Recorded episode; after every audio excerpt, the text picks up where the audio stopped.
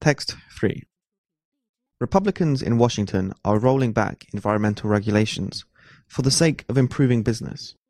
Similar actions, like those to modernize the Endangered Species Act, ESA, are likewise couched in terms of improving the business climate in the United States.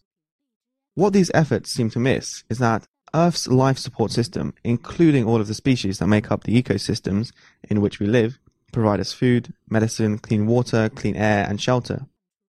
We should think of them as gifts of life rather than impediments to our lifestyle.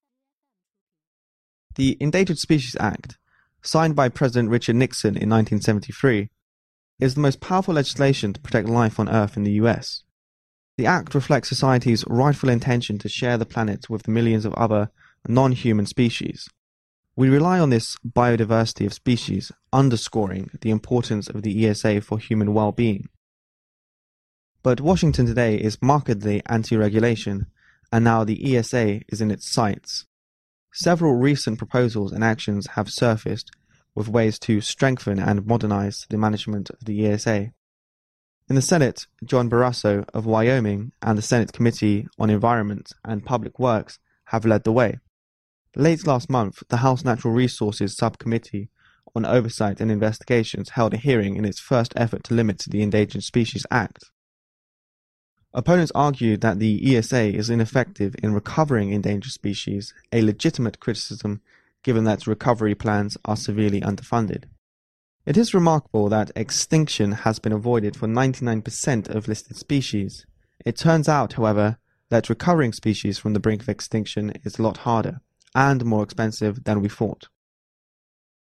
Many of the suggested changes to the ESA will mean deliberate extinction.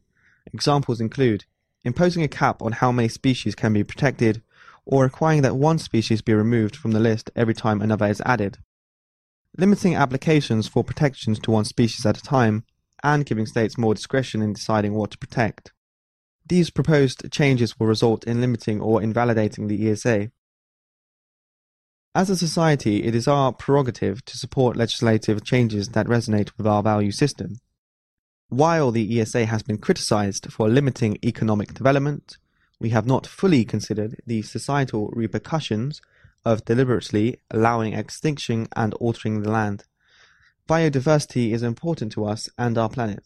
Like art, biological diversity enriches life on Earth and provides enduring benefits for future generations.